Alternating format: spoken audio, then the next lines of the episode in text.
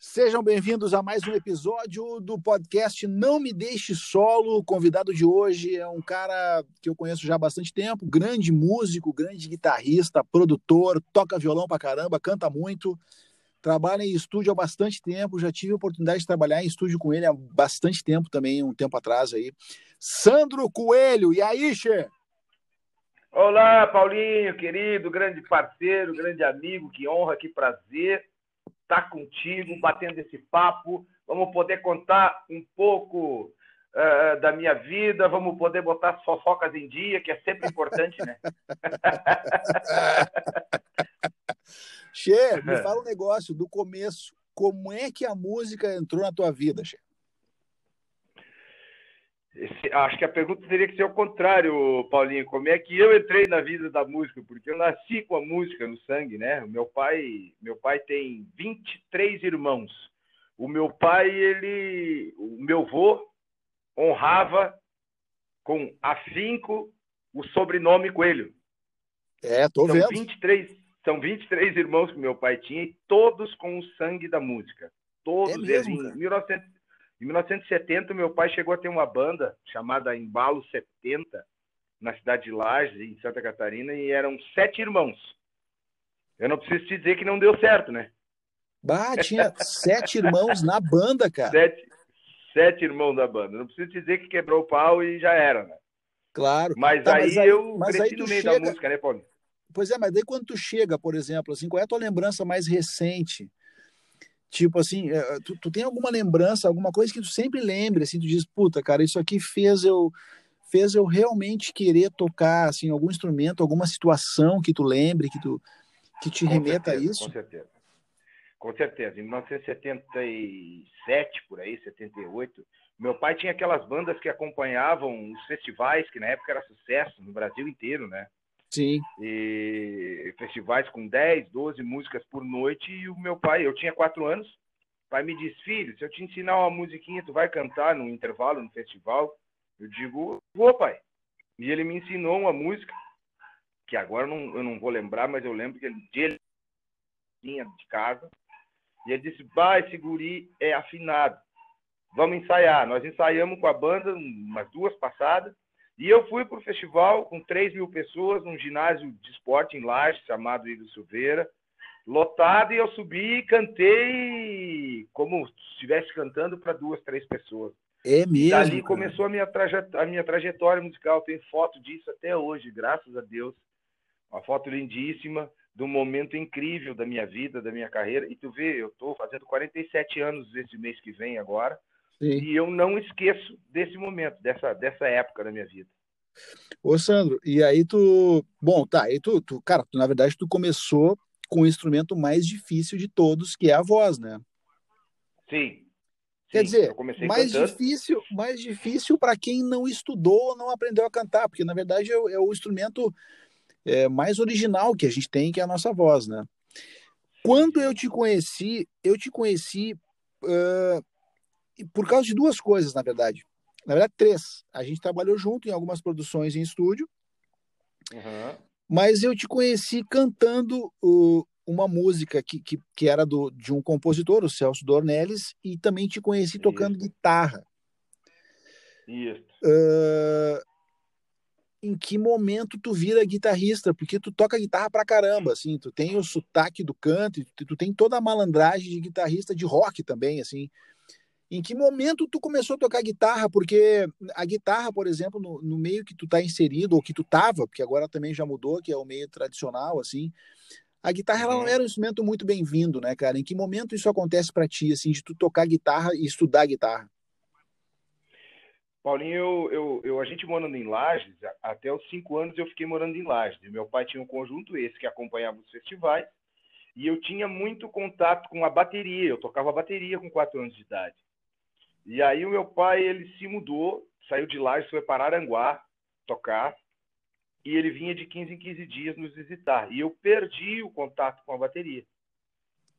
Né? Quando eu voltei a tocar, a gente já morando lá em Gaspar, que foi para onde eu fui morar e morei até os 17, eu voltei a ter o contato aí com o cavaquinho. um primo meu foi passar umas férias em casa, lá na, na nossa casa, e levou um cavaquinho. E eu olhei aquele cavaquinho e achei, ah, que legal isso aqui. Meu pai, não, então vem cá que eu vou te ensinar uns acordes que eu sei. O pai sabia dois, três só. Sim. E eu aprendi aqueles acordes com aquele cavaquinho e passava o dia inteiro incomodando com aquele cavaquinho para cima e para baixo. Aí o meu tio foi buscar o, o, o, meu primo e disse: Poxa, mas esse guri tem esse cavaquinho faz mais de dois anos, nunca aprendeu a tocar nada, tu já está tocando, diz ele. eu digo: Pois é, tio. E ele disse: É, mas eu vou ter que levar embora o cavaquinho. E aí ele levou embora o cavaquinho e eu fiquei numa tristeza medonha. Aí o pai comprou um violão de um amigo dele. E aí me veio o, violão com duas cordas a mais. Eu digo, e agora o que é que eu faço com isso? e aí Vai, comecei a pesquisar, comecei a ir atrás, comecei a estudar. Isso eu tinha uns oito anos por aí, mais ou menos. Oito, nove A gente está falando de. A gente está falando de início dos anos 80 ali, né? Exatamente, exatamente. É, 80, é. 80, 81, por aí. E que, e que aí tu. Aí, aí em 83 em 81, em 80 eu já tocava nos meus bailes com uma bandinha pequenininha lá do interior e tudo que era baile que ia me levava, eu ia, cantava. Mas em 81, 83 eu entrei numa banda aí como guitarrista. E aí Entendi. eu comecei a pegar o amor pela guitarra. Em 81 eu já estava com, com 9 anos é, 83 eu estava com 10, 83 eu tinha 10 anos, nasci em 73, isso. Aí eu comecei a pegar o amor pela guitarra e comecei a estudar, estudar, estudar, estudar, praticar. Na época, né, Paulinha, a gente não tinha tanta informação, né? Sim, a gente eu não tinha quase nem, a gente não tinha quase nenhuma informação nessa época. Exatamente, eu morava no interior de Gaspar. Gaspar é uma cidadezinha com 10 mil habitantes, eu morava no interior de Gaspar. Tá. Então a minha informação era os discos que chegavam lá dos mirins, Sim. os garotos de ouro que tinham bonitinho. Essa Sim. era a minha informação. E eu esmiuçava aquilo. Quando eu fiz 14 anos, que eu, que eu, que eu disse pro pai, pai, eu não quero mais estudar. Eu era muito preguiçoso, eu não gostava de ir para a escola. Aí nós, aí nós entramos numa briga violenta, eu e ele. Sim. e ele disse, não, mas então tá, então é o seguinte, tu não quer ir para a escola, tudo bem. Mas o tempo que tu ficaria na escola, tu vai ficar dentro do teu quarto, trancado, tocando. Eu Sim, fez uma ne negociou, né? Negociou. Exatamente. Aí eu digo, não, pai, então vamos fazer o seguinte: eu estudo a parte da manhã que eu ia para o colégio e o restante do dia também. Ah, Boa. então tá. E aquilo, Paulinho, dos 14 aos 17, foram três anos, foram os três anos de maior dedicação que eu tive na minha vida, assim, em relação a guitarra, assim, sabe? Eu, eu, eu dormia, acordava tocando, tocando, tocando. A minha, a minha infelicidade foi não ter tido mais informação naquela época. Né? Mas como é, que tu, como, é que tu, como é que tu fazia, Sandro, para estudar, por exemplo? Tu pegava ah, era, era, no, era no disco, na, na, na, na agulha, ou no Sim. cassete, né? Na fita Sim. cassete. Então Sim. ali era o, era o jeito que tinha. Aí daqui a pouco tu ouvia uma música na rádio, eu lembro que eu tirei umas músicas do Dire Street na época. Eu gravava na rádio, a, não pegava o começo, já pegava pela metade, mas estava bom. Vamos para claro, aqui. Aqui agora claro, nós vamos estudando. Claro, e assim a gente ia. Aí com 17 anos eu fui convidado a, a convidado a, a, entrar nos Garotos de Ouro, daí no lugar do Bonitinho, do meu ídolo na época. Tipo, ah, tu entrou no lugar do Bonitinho? Eu entrei no lugar do Bonitinho em 97. Pô, mas então e... tu já tava. Não, já 97 tava... não. Minto, minto. Foi em 91. 91 tu já tava, eu tinha. Tu já tava, tu já tava demolindo a guitarra, então. Não, eu já, eu já, tava, eu já tava bem. Ah, não, dos 14 aos 17 eu evoluí muito. Eu cresci muito, assim. Aí, tanto que com 17 encrencaram lá, eles, eles encrencaram na época, os garotos de ouro, e o, e o Ayrton, dono, veio pra cima de mim. Ô, guri, não quer vir tocar com a gente, vem fazer um teste aí, fica uns três meses aí, se der certo, tu efetiva. Eu toquei o primeiro final de semana com eles, ele mandou eu buscar as minhas coisas. Não, pode buscar as tuas coisas aí, tu vai ficar aí. Bah, todo mundo gostou muito do teu trabalho. E aí eu entrei nos Garotos de Ouro, em, no, em 91. Sim. Fiquei em 91, 92, 93, 94, até o final de 95. Em dezembro de 95, aí eu, a gente fundou o Tia Garotos. Sim, aí e o Tia Garotos já eu, vem o Tia Garoto já vem com uma linguagem completamente diferente, né, cara? Exatamente, exatamente. Porque ali no Tia Garotos era todo mundo muito estudioso, que eu me lembro, assim, né? Exatamente, exatamente. Foi ali, né, na, na, no segundo disco do Tia Garotos, em 97, que eu gravei o country, aquele que tu pegou Sim. e fez os caras tocar a rádio lá. Sim, eu tocava, meu, aí, eu, tocava, eu tocava no meu programa, é verdade. É verdade. Ah, que massa. E, e, e, ali, Paulinho, ali, naquela época, eu de, de 97 até 2000, eu dei mais uma evoluída grande, assim, porque eu descobri que lá no centro do, da cidade tinha uma, uma tal de Galeria Chaves, uhum. que no terceiro andar, se eu não me engano, tinha um lugar onde os caras tinham fita de vídeo aula, que eu sim. nunca tinha visto na minha vida. Sim, sim. Aí eu ia lá e encomendava assim, meia dúzia de fitas de vídeo aula, esperava uma semana, dez dias, ia lá buscar e aí tocava, tocava foi ali que eu comecei a realmente me aprofundar no estudo do country, né? Foi ali que eu descobri Albert Lee, que eu descobri uhum. Brent Mason, e, e, aí até 2000 eu dei mais uma evoluída, assim, como guitarrista. E a guitarra, ela sempre, eu sempre, eu comecei a produzir discos em, em, em 97, quando eu entrei na City, e, e eu sempre tentando inserir a guitarra de uma forma ou de outra, né? Sempre, Sim. ah, vamos fazer um solo em tal música, vamos fazer isso, vamos fazer aquilo. Em 2003 eu gravei um disco solo chamado Paixão, um disco maravilhoso, muito massa, que é aquilo ali, se tu ouvir, tu já vai entender mais ou menos a, a história, porque tem guitarra para tudo que é canto. Entendi. E foi um disco que foi um disco que vendeu demais, vendeu, sei lá, naquela época 30 mil cópias, 40 mil cópias para um disco solo claro. de um cantor, né? De um guitarrista de uma banda, aquilo foi um, uma exorbitância, assim. Pois é, mas aí, Sandro, uh, olha só, uh, uh, me ajuda numa, num pensamento aqui.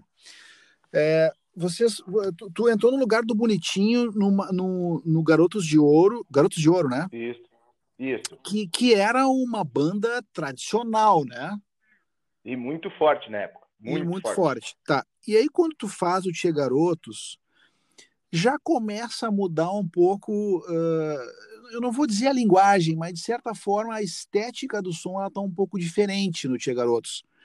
Exatamente. Quando tu faz, quando tu faz o Tia Garotos, vocês já tinham esse pensamento? Porque depois, logo em seguida, vem a questão da Che Music, né? Sim, exatamente. Vocês já tinham esse, é, vocês já tinham esse pensamento, por exemplo, de, de, de, ultrapassar o rio Mampituba, porque tu depois faz isso sozinho. Mas, mas aí já não é com a mesma estética do Tia Garotos. Eh, já tinha esse pensamento naquele momento ali? Quando a gente começou, quando a gente iniciou o Tia Garotos, a, a, a, o primeiro disco nosso ele foi um disco tradicional. Ainda foi tradicional, bem tradicional. Uhum. O primeiro e o segundo. O uhum. primeiro pela gravadora Raízes, que era lá da Liberdade, onde a gente trabalhava lá. Sim. E o primeiro e o primeiro pela City 97, que foi o disco que a gente gravou a música uh, Tô voltando para ficar. Tô voltando para ficar, que é tá. uma, música que toca até hoje. Tá. E só que dali em diante, a gente começou a circular pelo meio de uma juventude que começou a nos a nos a nos acompanhar na Grande Porto Alegre, dançando de uma forma diferente. E aí a gente começou a pensar, digo, pô, cara, a gente tem um, um, um balanço, uma forma, um swing que a gente toca, que a gente precisa fazer isso evoluir. Como? Sim. Aí que a gente colocou o ponto de interrogação, né? Como fazer isso? Pô, o nosso ritmo, em qualquer lugar que a gente toque, as, as pessoas não ficam paradas. Aonde está o problema? E aí a gente, pô, quem sabe a gente vai dando uma mudada nas nossas letras porque muitas das coisas que a gente falava na época, completamente telúricas e, e, e tradicionais, nem a gente mesmo entendia. Entendi. Né? Então, cara, vamos tentar daqui a pouco abrir um pouco a nossa letra para ver o que, que acontece. Em 2000, nós gravamos uma música chamada Ajoelha e Chora. Ajoelha tá. e chora. E o negócio explodiu. Explodiu, explodido. E aí a gente Opa, é aqui o caminho. Vamos manter a célula principal, que é a vaneira, que é uhum. o jeito da vaneira que a gente sempre tocou, porém com letras populares. Aí é. veio a Joeli Chora, aí veio uh, a, a, Gangue da Vaneira, aí veio o Som do Povo, Saudades do Jackson Pandeiro e tantas outras músicas com uma linguagem completamente popular, com o ritmo berço, né, que nunca tá. perdeu a sua essência. Hum. Tá, mas como é que isso foi, como é que isso é visto daí nesse momento pelo mercado tradicional? Porque tem isso também, né? Opa, isso caiu que nem uma bomba em 2000, que quando foi, foi lançado o projeto de music, né? Veio uhum. uma, uma, uma, uma, uma galera grande lá de cima, se eu não me engano, da EMI, se não me engano, é, acho que foi a EMI, e não, nós queremos fazer esse projeto, sim, mas precisa ser assim, assim, assado. Assim. Tá, e a gente foi tentando se moldar. E quando caiu na rua, foi um berreiro, né? Não, não, não. Existir aqui dentro de CTG nem pensar. Proibiram, Entendi. proibiram a gente de tocar em CTG. Automaticamente a gente se obrigou a, a migrar, a abrir espaço para tocar, porque até então era uma briga de, de, de, de T-Music contra MTG, mas tinham os músicos no meio que sobreviviam daquilo, que, claro. que necessitavam daquilo para sobreviver e seguir a vida. Claro. Né? Aí automaticamente a gente migrou, começamos a tocar em bailões, boates, ginásios, uh, clube de igreja, e aonde a gente ia, aquela massa de juventude, e começou a nos acompanhar, porque até então a nossa música, nós nunca tínhamos ganho nada de mídia em lugar nenhum. Sim. Do nada, do nada, por causa de toda aquela discussão, a gente era capa da zero hora. Sim. E aí, a, e aí a juventude ama essas coisas. Ah, o que está acontecendo? Que, quem é? Quem são esses loucos aí? Querem claro. ver esses loucos aí? E aí claro. eles iam nos ver tocar e a banda era muito boa, né? Sempre foi muito boa. Cada um que chegava ficava. E do nada, de, de, de, de, 500, de 500 pessoas num baile, 600 pessoas no baile, que era a nossa média na época ali, entre 95 e 98, 99, passou a ser 2 mil pessoas, 3 mil pessoas em tudo que era lugar que a gente ia. Tá, e aí tu tava com gravadora ou tu tava independente? Gravadora. A gente ficou de, 90, de 97 até 2006, a gente ficou na City na gravadora sim. City, né? Na época, a maior gravadora que a gente tinha no sul do país, né? Do sul do sim, Brasil. Sim. Então gravamos ali, sem exagero, acredito que uns 10, 10 uh, CDs. Em 2006, aí 2004, acontece uma, uma grande virada na nossa história, né? Em 2004, o Luiz Cláudio, que era o cantor principal, resolve sair da banda. Certo. Só que eu sempre, desde o início, eu cuidei muito de uma coisa que foi estratégica. Assim. Como eu era o produtor do, do, dos discos, a gente gravava sempre 12 músicas. Ó, oh, Luiz, essas quatro é tu que vai cantar, geralmente as quatro principais. As outras quatro é o Fernandinho que vai cantar. E as outras quatro sou eu que vou cantar. Para não é. ficar na mão de ninguém. Se algum dia claro. alguém dá um piti aí, segue o barco. Claro. E aí eu comecei, aí eu comecei a cantar as músicas românticas que a gente gravava. E começou a dar muito certo. Estourava as músicas populares, mas as músicas românticas vinham sempre na, na cola. Uhum. Quando o Luiz saiu, nós começamos a se bater, cara, vamos buscar quem, vamos buscar quem, vamos buscar quem, quem é que nós vamos trazer. Chegou um momento que eu tive uma luz, assim, eu digo, cara, vamos fazer o seguinte, não vamos trazer ninguém.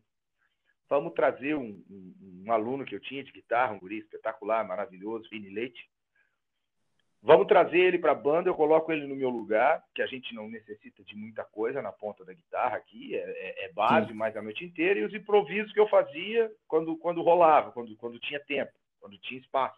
E aí tu começa, mas aí tu começa a tocar menos guitarra, é isso?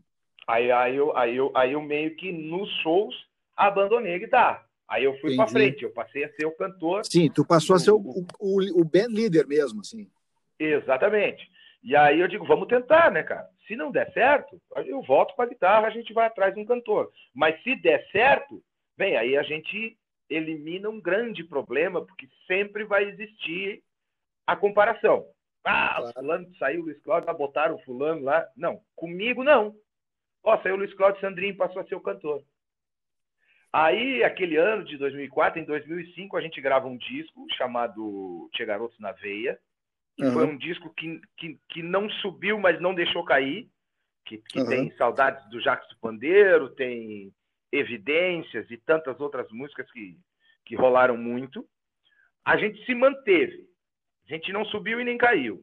Em 2006, aí veio a grande virada, que foi quando eu tive a felicidade de compor uma música chamada Menininha, e ela uhum. fez parte do repertório do primeiro DVD da carreira do Che Garoto, o primeiro DVD para mais de 50 mil pessoas na, na, no Parcão, em Gravataí. E ali foi, a, ali foi um tiro que a gente nem imaginava dar, porque a menininha ela explodiu no país inteiro, né? A gente, ela abriu as portas do Brasil para gente. E aí, mas aí, mas aí, mas aí tinha garotos, né? Tinha garotos, tinha garotos. Tá, tá. Isso, aí a gente explodiu com aquela música e aí a gente foi uh, num momento espetacular, inclusive quem, quem, quem fez o, o meio de campo para a gente foi o Heron Domingues, nosso amigo aí, parceiro, deve conhecer sim, ele, né? Sim, claro, claro.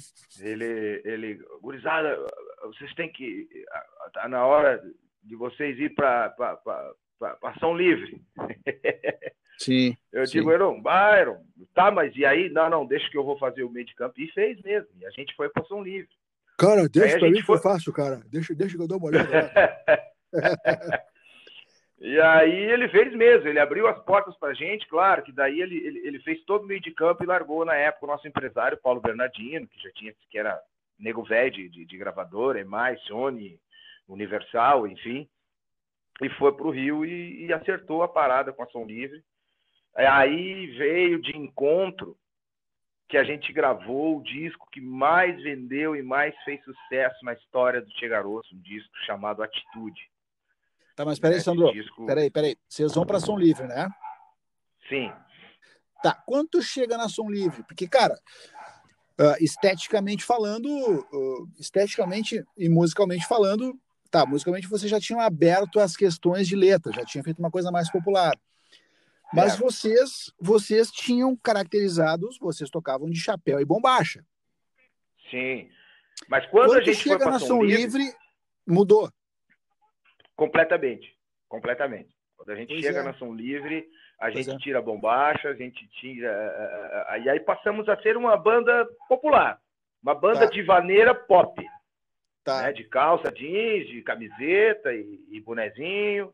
Tá. E aí, só que a gente deu, a gente deu um pé quente muito grande, né, Paulinho? Porque a gente entrou num disco onde, é, num momento aonde 50 mil cópias já era disco de ouro. Claro. Né? Porque não se vendia mais, a pirataria já tinha tomado conta da história. Claro, claro. E esse disco a gente lançou ele e vendemos mais de 100 mil cópias. Nossa, cara. Era o, era o disco que tinha joga as mãos para cima, tristeza, e se eu bebo, é problema meu. Enfim, o disco estourou inteiro, inteiro. Sim. E aí a gente começou de verdade, de verdade, a tocar no centro do país. A gente está falando, nosso... Sandro, a gente está falando do momento, cara. É, desculpa te interromper, mas é legal ilustrar. A gente está falando do momento que ele é pré-sertanejo universitário. Exatamente. Né? Exatamente. Uh, porque durante uns muita anos... gente é, muita durante... gente lá de cima fala que isso nasceu da gente, né? Exato, é isso que eu ia dizer, cara. Porque o que, que acontece? Nesse momento em que o Tia Garotos vai para a gravadora e muda a estética visual, porque a sonora já estava mudando. Certo. E não existe no centro do país, e eu lembro disso, porque a gente trabalha com música há tanto tempo, né, cara? Não existe no centro do país nada parecido com isso. Exatamente. Tipo assim, os Exatamente. caras tocando a vaneira com a gaita, né? Aquele negócio que já é uma coisa swingada uhum. e que não existia o lance do sertanejo universitário. Tu acha que, que, que, que, que esse projeto foi o embrionário para isso, de repente, florescer tão rápido depois? Muita gente fala sobre isso. Inclusive, esse dia eu estava no estúdio aqui, chegou um cara, um, um, um, produtor musical muito conhecido lá de Campo Grande, que hoje é um polo da, da, da música, da música sertaneja, né? Sim. E eu cheguei a ficar sem jeito, assim, porque o cara muito conhecido chegou, se ajoelhou nos meus pés, pegou na minha mão, ele disse, ó, tá aqui, ó. Foi daqui, foi dessas mãos que nasceu o sertanejo universitário. Foi dessas mãos aqui, junto com os companheiros dele no Tia Garotos, que nasceu o sertanejo universitário. Ninguém, os caras lá de cima, eles podem uh, não valorizar, mas eles também sabem disso. Saibam que vocês foram os criadores, foram os que inspiraram todo esse movimento que hoje tomou conta do país. Espetáculo. É, é porque o que, que acontece? Pois é, mas aí o que, que acontece? Aí o Tia Garotos tá lá na gravadora, né, bombado, e aí, num determinado momento, tu vai fazer carreira solo, certo? É, antes disso, tem umas coisas que aconteceram aí que são muito legais de contar, Paulinho. Por exemplo, ah. a gente gravou esse disco, quando a gente gravou esse disco, que praticamente todo disco estourou, os tá. caras, pô, mas quem são esses compositores? Aí eu digo, não, quem compõe, quem compõe sou eu. O, o Marquinhos também compõe algumas coisas. Enfim, eu tinha ali 80% do disco. Aí os caras, tá, mas onde é que estão as suas músicas? Eu digo, não, cara, é, tem um pouco de coisa na City, um pouco de coisa está direto. Não, mas traz tudo para cá. Traz todas as suas músicas para cá. Vamos editar aqui na Som Livre. E eu Entendi. digo, bah, beleza, maravilha. E o Paulo Bernardino, já acostumado com a história, ele disse, não, cara, faz o seguinte, pede um adiantamento aí. E eu, Arigó, velho, né? Eu digo, mas que adiantamento? Que adiantamento, dinheiro de graça, essas coisas, o cara não, é, não conhece, nego do, do, meio do mato, cara, né? O cara nunca viu esse negócio de dinheiro de graça na vida. Ah, né? Deus livre, aí eu, tá, mas como é que faz? Eu digo, não, não, deixa pra mim que eu vou lá e faço uma negociação com ele. Pá, me arrumou uma grana federal, né? Não imaginava, é nunca, digo, nunca mais eu saio daqui. É mesmo. aí, Tá, mas só compõe para gravar, para disco, assim? Se eu, se eu precisar de uma música para uma novela aí e te mandar o brief, tu não faz? Sim, sob encomenda. E sob encomenda, eu digo, olha, eu nunca fiz, mas posso tentar. Sim. Beleza. Digo, vá, mas fiquei com aquilo, bem capaz, né, que o cara vai ligar. Sim. Passou uns três, quatro meses, me liga o, o Marcel, o Marcel Klein, que foi o. Ele, eu, quando eu entrei lá, ele cuidava da, da, da, da editora. Tá. Ele passou a ser, ele foi o substituto do Marizinho Rocha durante três anos. Marizinho Rocha se apresentou e ele tomou conta da Globo, do núcleo inteiro, tudo. Cinco segundos de, de cinco segundos de qualquer música, em qualquer parte, novela, comercial, tudo passava pelo Marcel. E ele virou meu brother. Sandrinho, preciso de uma música para uma novela aqui que vai começar daqui três meses, que eles fecham a trilha sonora três meses antes de começar a novela. Preciso de uma música assim, assim, o cara vai ser um pegador, malandrão, de rua, pá, vai dar pá. Cara, o cara vai ser um cachorro. Aí eu digo, tá, tá bem, eu guardei aquela palavra, cachorro. Ah, tá bem, vou fazer o seguinte, eu vou fazer a música e eu vou fazer um esboço dela aqui, vou gravar ela mais ou menos e te mando para tu me dar ok. Se tu me dá ok, eu entro pro estúdio e gravo valendo. Entendi. Tá, beleza, mas é o seguinte, eu te dou dois dias, porque tá apertado, tá em cima. Digo, tá, beleza. Gravei, fiz a música e mandei para ele.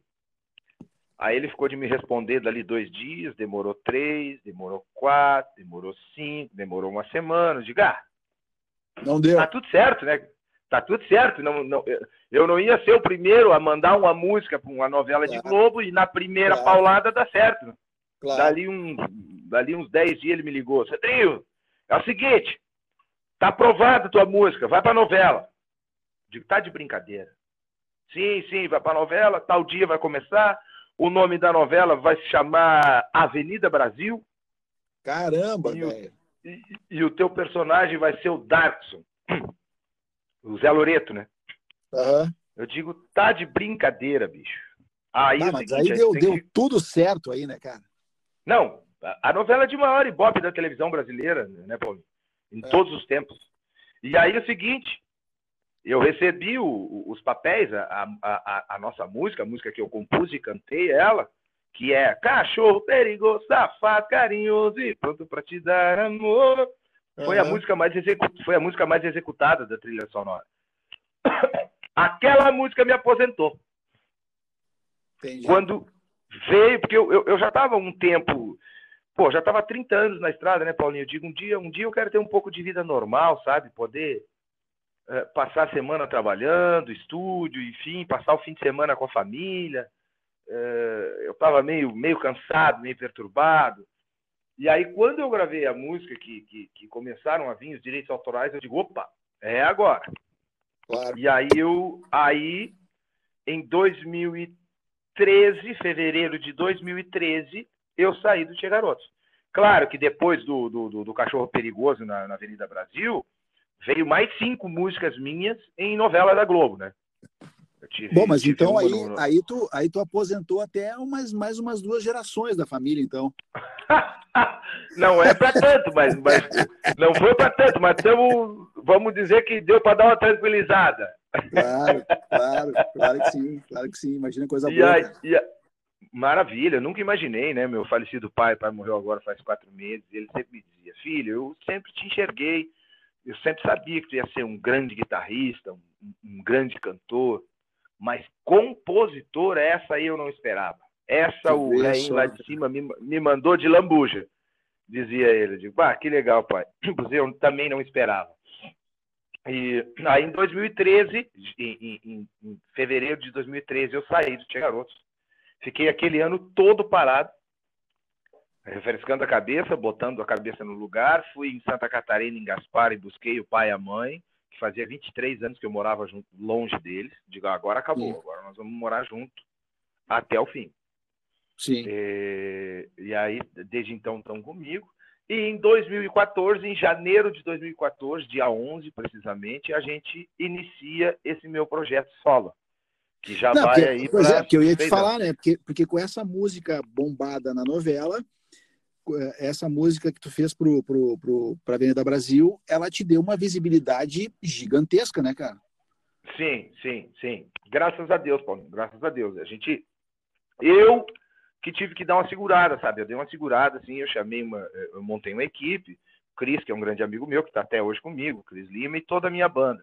Digo, ó, rapaziada, nós vamos trabalhar assim. Eu não, eu não quero mais essa vida louca de ter que estar tá de quarta domingo na estrada uhum. viajando pelo Brasil inteiro, não quero mais isso. Eu quero fazer oito uhum. shows, dez shows por mês, uhum. mas o limite é, é, Santa Catarina. Eu não quero subir a Serra de Joinville para ir para Curitiba.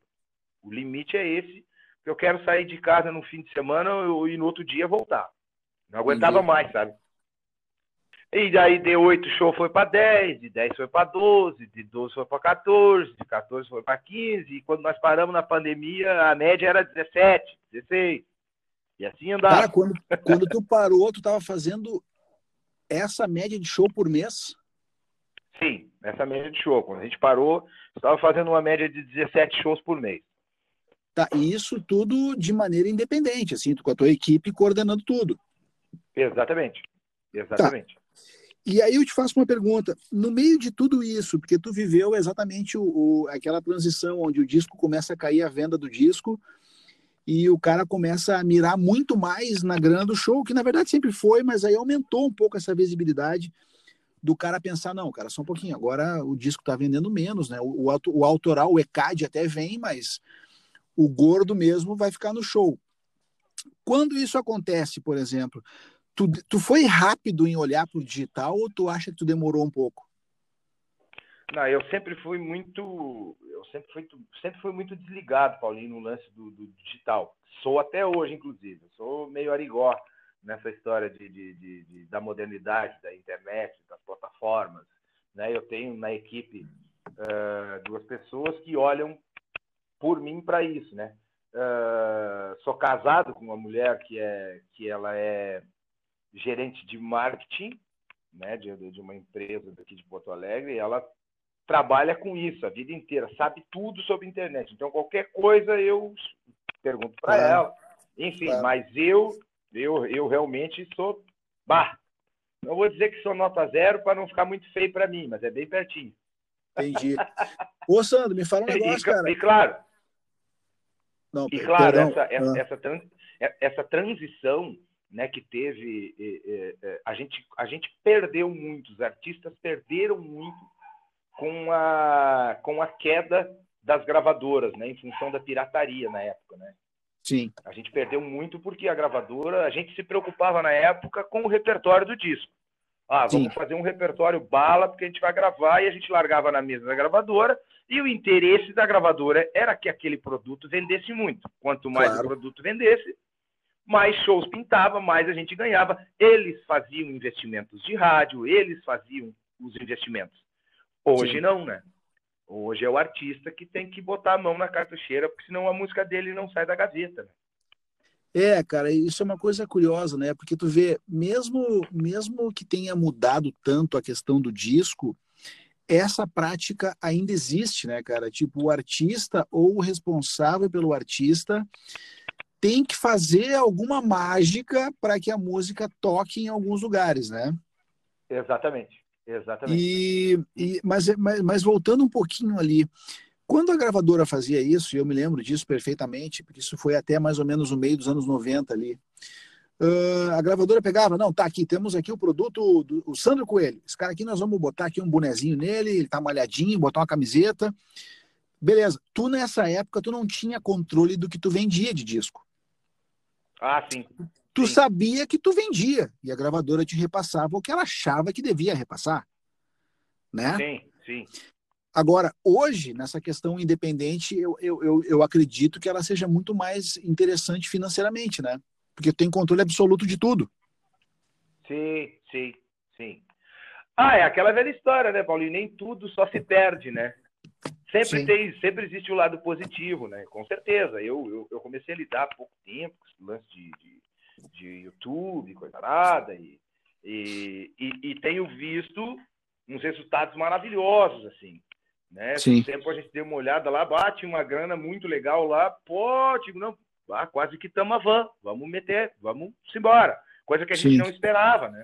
Sim. Claro, o YouTube ele, ele, ele, depende muito de execução, né? Ele vive de execução, né? Quanto mais executar, Sim. mais grana tu vai ter. Sim. Mas tem, né? Mas tem. É, e, e, não, e a parte boa é que, por exemplo, é, tu consegue aquele investimento que tu teria que fazer, talvez, ainda é importante se fazer isso com rádio, eu sei que é. Mas, por exemplo, aquele investimento que tu te, deveria fazer com rádio, se tu pegar um terço dele e fizer na web, cara, certamente na, na, no YouTube, por exemplo, vai voltar bem mais, né, cara? Assim, é, é diferente, né? Aham, aham. Mas, tem, cara... Tem muita, tem muita gente que estoura na internet, né, Paulo? É, bom, muita gente. Primeiro, muita gente. explode na internet, depois vai para a rádio. Chega na rádio com um poder de barganha muito maior, né? É, tu já entra pela porta da frente chutando, né? Entra grande, exatamente. Sandro, exatamente. e o que, que tu tem feito ultimamente nessa pandemia aí, velho? O que, que tu tem trabalhado? O que, que tu tem pensado? O que, que tu tem. Tu estuda música ainda? Como é que é isso para ti? Sabe, Paulinho, que essa, essa, essa pandemia ela veio para fazer a gente pensar muito nas coisas, né? Sobre tudo na vida, né? Sim. eu acho que feliz daquele que consegue parar e, e, e, tirar um tempo para bater um papo consigo mesmo e tentar entender o porquê que Deus está fazendo tudo isso, mas que mas tendo que entender que é para que é para algo. Então tu tem que tentar melhorar de todas as formas. E, eu, e é o que eu tenho feito, assim, sabe? Eu, eu, graças a Deus, eu tenho o meu estúdio lá e a gente está sempre gravando. No, no, no, nos primeiros dois meses, três meses, deu uma parada geral, mas depois as coisas voltaram a, a trabalhar, graças a Deus a gente está trabalhando bem. Né? Tenho feito muitas lives né, a, a, de convite, de, de, de, enfim, uma média aí de, sei lá, umas seis lives por mês. Uhum. Faço a minha, a minha live, né? A minha live, graças a Deus, aproveitar e agradecer a galera aí, porque a minha live, a minha primeira live que eu fiz dia 21 de abril, ela tá com quase meio milhão de visualizações, né? Nossa. Ficou entre as, ficou entre as três lives mais assistidas do sul do país, né? Isso me enche que beleza. Que beleza. É, mara maravilhoso, maravilhoso. E agora, o dia 22, sábado, agora, a gente vai estar tá fazendo a nossa segunda live. Vamos lançar uma música nova, uma música que eu, que eu, que eu gravei agora, hoje, inclusive. Ontem o Grisotti lançou na, na, na página dele e hoje a gente está lançando. Uma música muito legal que fala sobre tudo que está acontecendo nesse momento, muito alegre, porque ela não fala em pandemia, ela não fala em Covid, ela não fala em vírus, mas ela fala num grito que é o que todo mundo gostaria de dizer do nosso meio, né? Que Sim. o nome da música é Que Saudade Que Eu Tô de um Bailão. Aí convidei o João Luiz, Boa. aí eu convidei o João, o João Luiz Correia, que é de uma outra tribo, e uma Sim. banda chamada Rainha Musical, que é de outra tribo. E, cara, Sim. ficou muito massa a música. Nós vamos também lançar lá no nosso DVD. Saudade que eu tô de um bailão. Mas que saudade que eu tô de um bailão, de uma sala cheia dançando maneira e o povo bebendo de copo na mão. Cara, ficou muito show a música. E, e, e, se Deus quiser, vai, vai dar um caldo aí, se Deus quiser. Cara, uh, eu quero te agradecer aí por esses 40 minutos de papo. A gente se conhece há muito tempo, há muito tempo. Muito tempo. E, e eu tive o prazer de ver tudo isso que tu tá, me contou agora, mas que muita gente mais vai escutar. Eu tive o prazer de ver tudo isso acontecendo. E, e fico feliz, né, por, por, esses resultados assim. te desejo de verdade tudo de bom, sempre. muito obrigado. E, e quando passar essa loucura toda, vamos tomar um mate lá no teu estúdio. Vamos sim, cara. Vamos sim. Deus tá quiser. Bom? Deus Te quiser, cuida. logo, logo a gente se encontra para poder dar um abraço aí no, no, no parceiro. Vamos lá. Te eu cuida te, e, velho, te... muito obrigado. Ah, eu que te agradeço. Eu vou te mandar. A gente vai ficando velho, a gente vai ter que. Somos obrigados a, a ir dando os espaços, né? Eu tenho um menino que toca guitarra comigo, tem 23 anos, guri espetacular, gente finíssima eu estou produzindo um disco dele lá no estúdio, eu vou te, eu vou te mandar um, um, um vídeo meu e dele tocando um country, tem cinco minutos. Cara ah, do céu, tu vai manda. curtir demais. Tu que, que, é, que é guitarrista, que curte guitarra, eu vou te mandar. Manda, combinado. Tá, meu irmão? Obrigado, querido. Um grande abraço, bom, tá, fica velho? com Deus. Oh, um grande abraço, com Deus aí. Valeu, Sandrinho, abração. Tchau, tchau.